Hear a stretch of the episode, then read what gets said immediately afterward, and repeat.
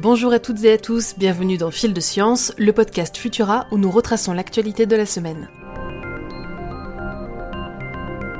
Les moustiques de demain sont arrivés. Pour la première fois aux États-Unis, une entreprise de biotechnologie britannique vient de libérer une souche de moustiques génétiquement modifiée, baptisée OX5034, sur l'archipel des Keys, en Floride.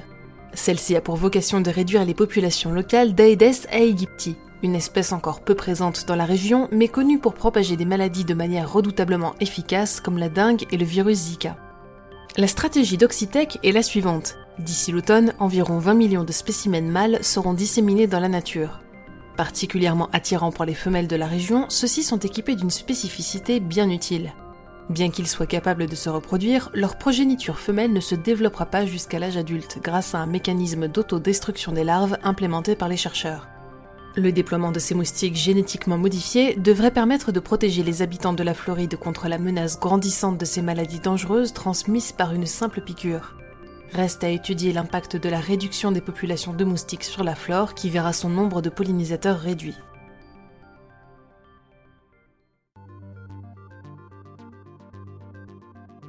Faut-il s'inquiéter des variants? Depuis le début de la pandémie, de nombreuses mutations plus ou moins préoccupantes du coronavirus ont été détectées à travers le monde. Il existe à ce jour des milliers de variants du coronavirus SARS-CoV-2, dont 5 sont classés préoccupants en France, c'est-à-dire qu'ils ont un impact sur la transmissibilité, la sévérité ou l'immunité.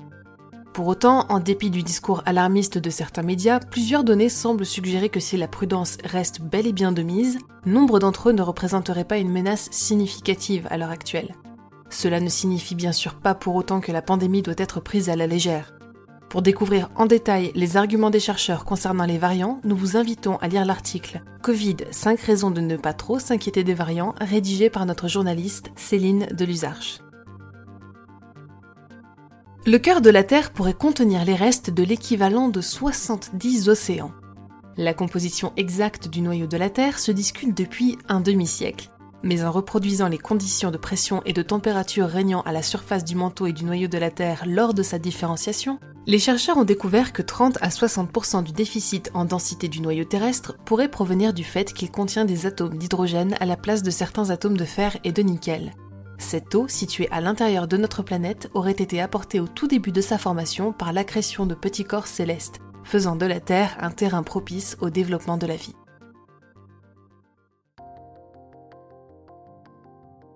Partons maintenant pour un voyage dans le cerveau. Des chercheurs de l'Université de Californie à Berkeley ont récemment enregistré l'activité électrique des neurones de 16 patients épileptiques à l'aide de l'électrocorticographie, ou ECOG, une technique offrant une résolution plus précise que l'EEG ou l'IRMF.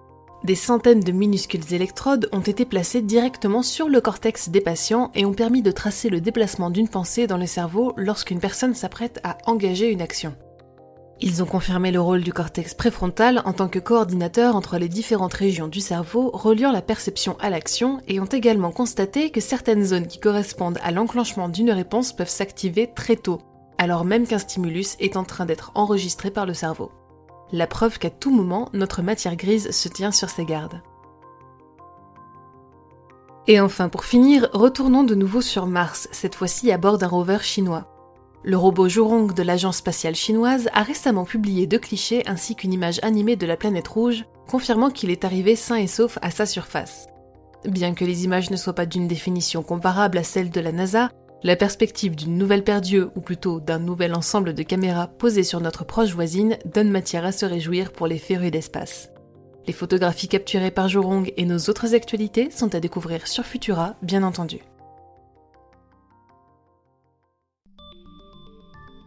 Pour ne rien manquer de l'actualité scientifique, rendez-vous sur les plateformes de diffusion pour vous abonner à Fil de Science et à nos autres podcasts. Si cet épisode vous a plu, n'hésitez pas à nous laisser un commentaire avec le hashtag Futurapod et 5 étoiles sur vos applications audio préférées.